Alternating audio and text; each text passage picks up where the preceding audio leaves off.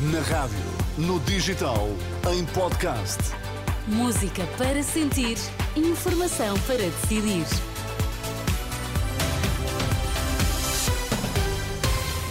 Vamos às notícias. Bom dia, André Rodrigues. O que é que está em destaque? Olá, Teresa, bom dia. Portugal está melhor no índice de desempenho das alterações climáticas, mas os ambientalistas pedem mais ambição. Cerca de 70 jornalistas morreram na sequência do conflito no Médio Oriente. Portugal sobe uma posição no índice de desempenho das alterações climáticas. O país está agora em 13º lugar na lista que avalia as políticas climáticas em 63 países. O relatório desenvolvido por três organizações não governamentais é divulgado esta sexta-feira na COP28, a Cimeira do Clima que decorre no Dubai.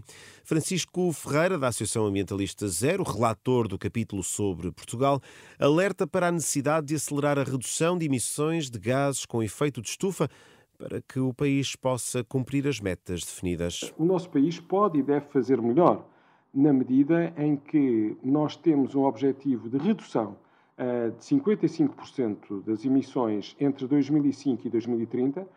Isto implica reduzirmos uh, as nossas emissões em pelo menos 4% ao ano. Uh, e em 2021, o último ano em que temos dados finais disponíveis, nós reduzimos 2,8% e precisamos, portanto, de um esforço maior. Francisco Ferreira da Zero, ouvido por José Pedro Frazão, declarações já disponíveis em rr.pt. Sem acesso à ferrovia, o novo aeroporto fica coxo. A expressão é da Presidente da Comissão Técnica Independente que avaliou as possíveis localizações para o futuro aeroporto da região de Lisboa. Em entrevista ao programa Hora da Verdade, da Renascença e Jornal Público, Maria do Rosário Partidário admite que o novo aeroporto até pode arrancar sem a ligação aos comboios, mas será menos eficiente. Para nós, um bom aeroporto tem que ter acesso ferroviário. Fica coxo se não tiver o comboio fica, a funcionar? Quer dizer, fica, do ponto de vista de eficiência, fica. Não há aeroporto que se preze, enfim, num país desenvolvido que não tenha acesso ferroviário. Não é? Aliás, que seja esse o modo privilegiado de aceder ao aeroporto, até por razões de pegada carbónica. Maria do Rosário Partidário, a Presidente da Comissão Independente, eh, sobre o futuro aeroporto de Lisboa, em declarações ao programa Hora da Verdade, uma entrevista conduzida pelas jornalistas Sandra Afonso, da Renascença, e Marta Moitinho Oliveira, do Jornal Público. Conversa para ler já em rr.pt e para ouvir na íntegra logo mais depois das 11 horas na edição da noite. Caso das gêmeas luso-brasileiras, Marcelo Rebelo de Sousa nega qualquer responsabilidade sobre os encontros que o filho alegadamente teve com Lacerda Salles, depois da TVI ter avançado que Nuno Rebelo de Sousa teve várias reuniões com o ex-secretário de Estado da Saúde, o presidente emitiu na última noite um comunicado reafirmando que não teve conhecimento de quaisquer diligências junto do Ministério da Saúde.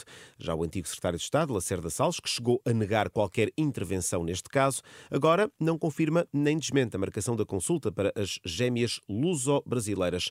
Questionado sobre este caso, José Luís Carneiro, que conta com o apoio de Lacerda Salles nas eleições internas do PS, garante que mantém total confiança no agora deputado socialista. Tenho também uma estima muito grande pelo Dr. Lacerda Salles. Foi alguém que serviu o país com, em circunstâncias muito difíceis. Deixemos agora essas matérias para as entidades que estão a acompanhar devidamente os assuntos dessa natureza.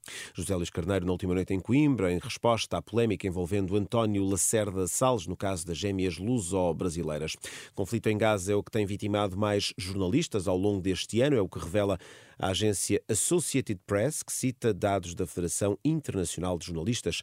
Só este ano morreram 94 profissionais da comunicação social, mais de 65 desde 7 de outubro, quando teve início a guerra entre Israel e o Hamas.